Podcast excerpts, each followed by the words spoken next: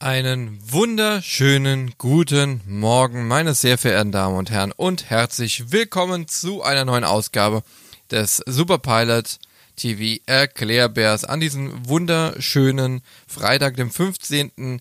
Äh, Januar. Ja, ich hoffe, es geht euch gut. Ähm, ihr fröstelt nicht zu sehr. Es geht für euch alles positiv und äh, so weiter und so fort. Ja, heute wollen wir gar nicht lang schnacken, sondern direkt äh, durchstarten. Ich habe so, so ein paar verschiedene Themen äh, mir überlegt gehabt und letzten Endes bin ich dann bei dem Thema äh, hängen geblieben und zwar ähm, so einem Thema, wo ich jetzt nicht unbedingt so ja, so, so ein bisschen über mein Hassfach. Also, äh, wenn man mal kurz so einen kurzen Ausflug macht zur Ausbildung zum Piloten, dann teilt sich ja die Ausbildung zum Piloten in äh, praktische und in theoretische äh, Teile.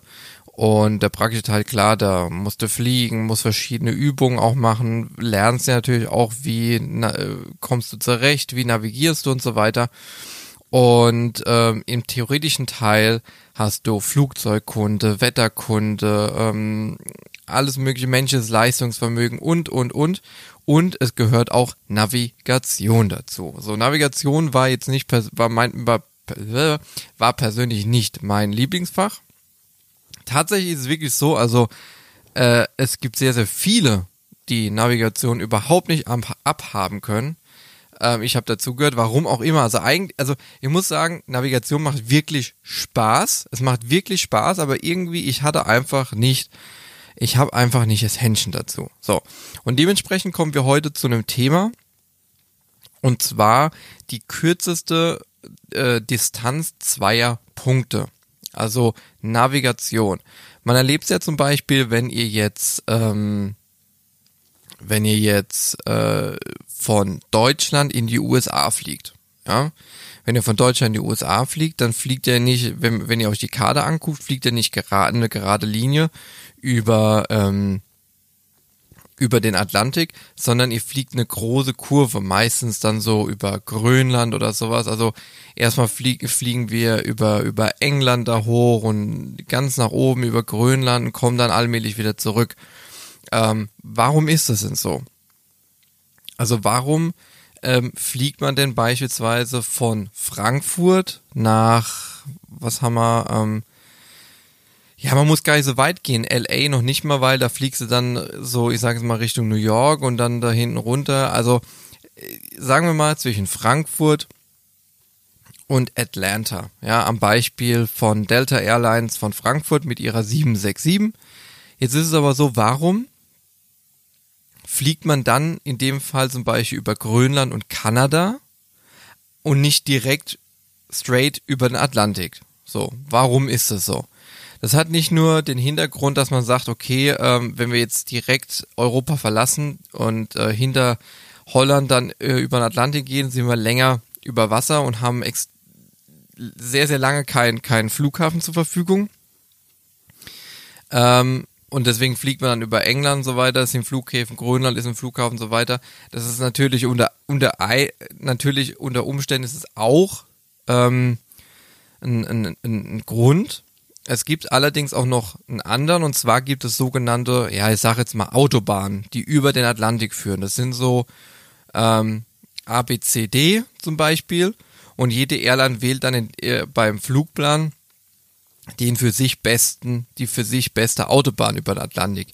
Und äh, die hängt immer davon ab, ähm, wie der Wind halt gerade ist. Also man guckt natürlich immer, dass man immer den wenigsten Gegenwind hat und den besten Rückenwind. Und äh, genau, ähm, es gibt dann sogenannte auch Entry Points, ähm, wo man auf diese Autobahn drauf geht. Also es ist ja so, am Boden gibt es ja viele verschiedene Funkstationen, wo man auch Kontakt mit dem Flugzeug halten kann. Jetzt ist natürlich Atlantik, viel Wasser, ähm, ist schlecht. Das heißt, da ist auch die Radarabdeckung mehr oder weniger überhaupt nicht vorhanden. Und dementsprechend gibt's einfach auch feste Routen, die vorangegeben werden müssen, die abgeflogen werden, damit ein Lotse, der das überwacht alles, ähm, auch immer weiß, wo fliegt ein Flugzeug lang. Also da ist es einfach auch definitiv festgeschrieben. Ähm, gibt natürlich trotzdem Abkürzungen, aber das sind alles ganz Besonderheiten. Jetzt wollen wir aber erstmal gucken, warum über Grönland und Kanada den vermeintlichen Umweg anstatt direkt straight ähm, über den Atlantik. Dazu wollen wir eine kurze Exkursion machen in Richtung Erd, ähm, ähm, Welt, Welt, Welt, hier Weltkunde und Großkreise, Kleinkreise oder wie man sie auch nennt, Loxodrome und ähm, Orthodrome. So, eine Loxodrome ähm, ist, also es ist ja bekannt, die Welt ist eine Kugel. So. Ähm, ich weiß gar nicht, wie genau ich da reingehen soll. Also die meisten oder die, die normale Weltkarte, die man so kennt, ist, ist die sogenannte Mercator-Projektion. Das heißt, man, die Projektion findet so statt, dass du jetzt die Erdkugel nimmst, du wickelst einmal um, also um den Äquator liegt dann so ein Papier im Prinzip an und dann wird das so drauf gedruckt und aufgeklappt und das ist ja diese Mercator-Projektion. Ähm, Besonderheit von der Projektion ist zum Beispiel, dass diese Karte winkeltreu ist, aber nicht flächentreu. Sind es einfach nur ein paar Eckdaten, ähm, hat aber ein bisschen was damit zu tun, denn sie muss winkeltreu sein, damit man Kurse, die Kurse, die man einzeichnet oder die man fliegt, ähm, die, die, damit man die richtig einzeichnen kann. Dafür ist eben diese Winkeltreue ähm, zuständig. So, das heißt, will man jetzt zum Beispiel von einem Punkt A nach Punkt B fliegen, Beispiel Frankfurt, Atlanta, auf einer Mercator-Karte, so verbindet man die zwei Punkte mit einer Linie, also wirklich gerade, und misst dann den Winkel zwischen ähm, dem Meridian, das ist Längsachse der Erdkugel, also von Nord nach Süd, und der Kurslinie und erhält somit den rechtweisenden Kurs. Jetzt muss ich aber ganz ehrlich sagen, jetzt habe ich gerade eben Quatsch erzählt. Nee, doch, natürlich. Ein Meridian ist von Nord nach Südpol. So ein Bullshit. Egal. Okay, weiter geht's. Ähm, so, und diese Linie, die wir jetzt eingezeichnet haben, ist die sogenannte Loxodrome Navigation, also Kleinkreis-Navigation. Das heißt übersetzt, die Verbindung von den zwei Orten, in dem Fall Frankfurt-Atlanta, hat immer den gleichen Kurswinkel. Okay. Jetzt ist es aber natürlich so, dass die Erde ja eine Kugel ist. Ähm, also sie, beziehungsweise wenn man es nochmal ganz genau nimmt, ist sie ja nicht unbedingt eine komplette, korrekte Kugel, sondern sie ist ja eher so ein, ja, so ein Rotationsellipsoid. Also die ist ja so ein bisschen eingedrückt. So. Ähm, und deswegen nennt man die ähm, kürzeste Entfernung zweier Punkte ähm, auf unserer Erde, auf der Kugeloberfläche, Orthodrome. So, und die Orthodrome, jetzt wird spannend. Die Orthodrome ist ähm, ein Großkreis, beziehungsweise ein Teilstück eines Großkreises. Ähm, so, und jetzt ist natürlich die große Frage, was ist denn, also was ist denn der Unterschied zwischen einem Großkreis und einem Kleinkreis? Also sprich einer, äh, einer, einer Orthodrom zu einer Loxodrom. Also die Orthodrome, Großkreis, hat die Besonderheit, dass ähm, wenn man die über die Erde liegt, legt, der Großkreis hat, wenn man den einmal um die Erde rumlegt, immer die gleiche, den gleichen Umfang. So, egal wo man die, und es gibt unendliche Möglichkeiten. So, und dieser Großkreis hat immer den Erdmittelpunkt als Zentrum. So. Das heißt, Meridiane, wie ich es ja oben schon angesprochen habe, ähm, sind immer Großkreise, weil Meridiane, das sind ja die, die vom Nordpol zum Südpol führen. Ja, und das sind immer Großkreise. Immer. So. Ähm, das heißt, wenn man jetzt einen Großkreis um die Erde zieht und dann genau in dem Großkreis die Erde durchschneidet, dann hat man in dem Moment zwei gleich große halbe Erdteile. Ja. So, es gibt unendlich viele Möglichkeiten. Ähm, ja. Und damit gibt's auch unendlich viele Großkreise. Genau. So, weiter geht's. Es ist heute, glaube ich, etwas eine harte Kost, aber da müssen wir jetzt durch. Ähm, weiter ist es so. Wenn man jetzt einen Großkreis von Nord nach Süd zieht, Nord, Süd, genau, so ist der Großkreis identisch mit unserem Kleinkreis. So. Auf Ost und West ist der Großkreis und der Kleinkreis nur am Äquator identisch, weil wenn man jetzt nach oben geht, wird ja die ähm, Kugel immer kleiner, also auch, ne? So. Und dann wird, wird die, ähm, bleibt der Groß, der Groß, der Großkreis, wenn man die parallel nach oben verschiebt, wird ja eigentlich immer kleiner. Das heißt, in dem Moment gibt's eigentlich gar keinen Großkreis mehr. Okay, lassen wir das einfach. So, und jetzt kommt ein, ein witziger Fun Fact. Auf der Mercator-Karte, wo wir, wo wir ja ganz am Anfang drüber gesprochen haben, die ist ja winkeltreu, aber nicht flächentreu. Das heißt, der Winkel bleibt immer gleich. Das ist die Grundvoraussetzung, dass du nach Kurswinkel fliegen kannst, also sprich nach dem Kleinkreis. So, ähm, das heißt, auf einer Mercator-Karte sieht, sieht ein Orthodromer-Kurs, also ein Großkreis, sieht immer oder ist immer eine gekrümmte Linie. Das heißt, man müsste theoretisch oder man muss den Kompasskurs andauernd ändern. Ja, also es ist auch wirklich so. Und das ist eigentlich auch schon alles. So. Und deswegen, so kann man im Prinzip auch sagen, dass wenn man, wenn man jetzt, ähm, wenn man jetzt von Frankfurt nach ähm, Atlanta fliegt, ja, also so eine weite Strecke, dann sieht die Linie immer wie ein Bogen aus. Hat einfach den Hintergrund, weil wir eine Mercator-Card benutzen, also Mercator-Projektion, Mercator-Karte ist die Standardkarte, die man eigentlich so verwendet. Wenn man jetzt Richtung Nord- und Südpol geht, das heißt, wo die Fläche kleiner wird, dann benutzt man keine Mercator-Karte mehr, weil dann passt das alles nicht mehr. Aber grundlegend, egal wo wir normalerweise hinfliegen, hast du die Mercator-Karte. So, und da sieht ein Großkreis einfach wie ein riesiger Bogen aus und ein Kleinkreis wie eine gerade Linie. So, jetzt ist es aber einfach so, also es ist einfach so, also der, das ist auch keine Zauberei. Ein Großkreis ist immer die kürzeste Distanz zwischen zwei Punkten. Warum? Weil der Großkreis ja immer der Erde folgt. Es ist, also muss man auch so ein bisschen reinlesen, auch jetzt schwer so in Worte zu fassen, auch ohne Zeichnung und so weiter. Aber faktisch ist so, wenn man das auch mal genau ausrechnet, ja, dann ist es immer so, dass ein Großkreis kürzer ist als ein Kleinkreis. Was ich da euch auch mal empfehlen kann, ist die Internetseite www.luftlinie.org, also ORG.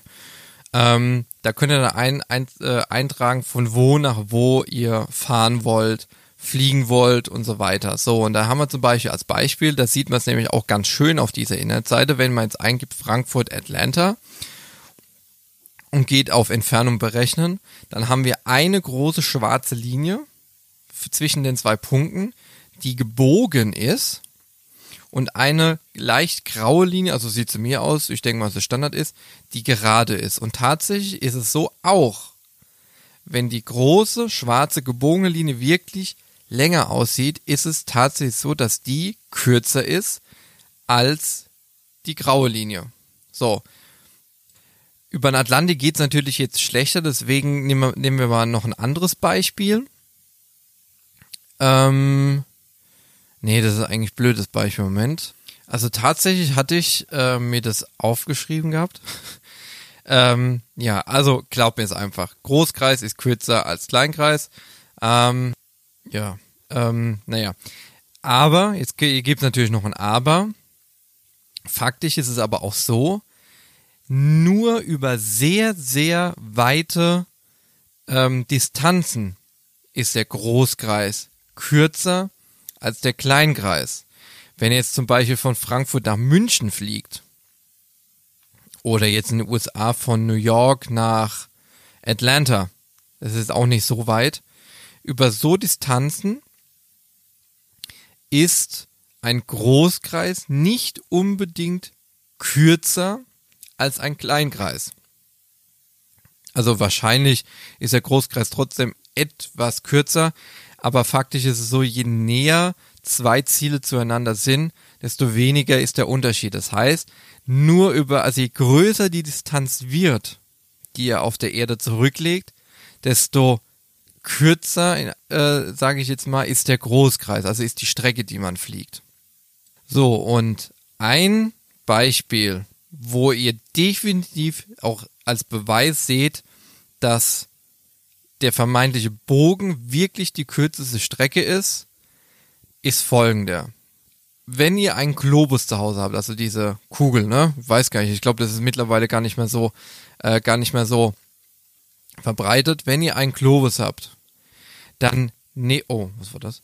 Dann nehmt mal eine Schnur oder von mir aus mal auch drauf, obwohl mal ist schwierig. Nehmt eine Schnur und spannt oder legt man diese Schnur in gerader Linie von Frankfurt nach Atlanta. Und dann werdet ihr sehen, oder machen wir es anders. Legt man eine Schnur, wir brauchen eine etwas weitere Distanz, weil wir gesagt haben über Grönland, weil dann kommt die Linie auch weiter nach Norden. Legt man eine Schnur von Frankfurt nach LA. So, das ist weiter, das ist wesentlich weiter drüben. Dann werdet ihr sehen, in einer geraden Linie, die Schnur, wird diese Schnur noch mehr, also wird diese Schnur über Grönland führen. Und da habt ihr den visuellen Beweis auch, dass das die kürzeste Strecke ist. Das heißt, es hat immer, es hat halt einfach mit einer Verzerrung zu tun. Das ist das Problem, weil Karten sind immer verzerrt. Ähm, und das, äh, Entschuldigung. Und das Gleiche nimmt zum Beispiel irgendwas, was ihr schälen könnt. Ein Apfel, eine Mandarine, eine Orange. Schält mal von oben nach unten. So. Dann wird die, ist die Schale trotzdem gebogen. Wenn ihr die jetzt versucht, flach auf, auf euer Brett, auf euer Teller, auf ein Papier, auf den Boden zu legen, dann wird diese, diese, diese Schale wird entweder einreißen, es, ihr habt Falten, ihr müsst dehnen, also auseinanderziehen oder zusammendrücken oder sonst irgendwas. Ähm, und ganz vereinfacht gesagt spiegelt das eben auch die die Übertragung von Erdkugel auf Karte und umgekehrt. Also die Erdkugel ist unsere Mandarine und die Karte ist unser, unser, unser Brett, ja, wo ihr jetzt die Schale drauflegen wollt. Das heißt, man muss immer einen Teil der Karte strecken, dehnen oder stauchen. So. Und je größer der Teil der Kugel ist, der abgebildet werden soll, desto sichtbarer ist eben dieser Effekt. So, ähm, und äh, auf Karten, äh, auf denen die Meridiane, haben wir gesagt, von Nord nach Süd, polnah nicht zusammenlaufen, sondern als Parallelen abgebildet sind, wird eben diesen Polregionen viel Fläche hinzuprojiziert. So, ähm, und wenn in diesen Regionen dann beispielsweise die Streckenführung vom Flug dargestellt wird, wird auch die Strecke aufgrund dieser projektionsbedingten Flächenvergrößerung in den polnahen Regionen mitgedehnt und sieht dadurch meistens, nee, das sieht dadurch länger aus als scheinbar der direkte Weg über den Atlantik. Genau, so, und das ist eigentlich alles. Früher gab es noch so in der Navigationsprüfung, die man abgelegt hat, in der Theorieprüfung, gab es sogar noch Langstreckennavigation. Da hat kurz das Mikrofon ausgesetzt, warum immer. Äh, Langstreckennavigation. Und äh, da hat man auch noch mit Sternen navigiert und sowas. Heute ist das alles weg, also gibt es nicht mehr. Zu meiner Zeit, das ist jetzt acht Jahre her, ähm, gibt es zum Glück auch, gab es zum Glück auch nicht mehr. Zum Glück. Bin ja froh, dass ich so Navigation hinter mich gebracht habe. Aber so viel dazu. Also auf einer Mercado-Karte, die Standardkarte, die man so hat, ist die kürzeste Distanz immer ein Bogen. Wenn ihr es nicht glaubt, Globus rausholen, Schnur spannen von A nach B und ihr werdet sehen, tatsächlich ist das der kürzeste Weg, auch wenn es auf der Karte nicht so aussieht. Dann sind wir schon wieder am Ende angekommen. Vielen Dank, dass ihr zugehört habt, dass ihr dabei wart. Wir hören uns nächste Woche. Freitag wieder, auch wieder zum spannenden Thema. Was es daran, was es da gibt, werde ich euch noch nicht verraten. Ich sage euch auf jeden Fall, ja, es wird langsam jetzt auch langweilig, auch in der Corona-Zeit zu sagen, bleibt gesund, deswegen sage ich das nicht.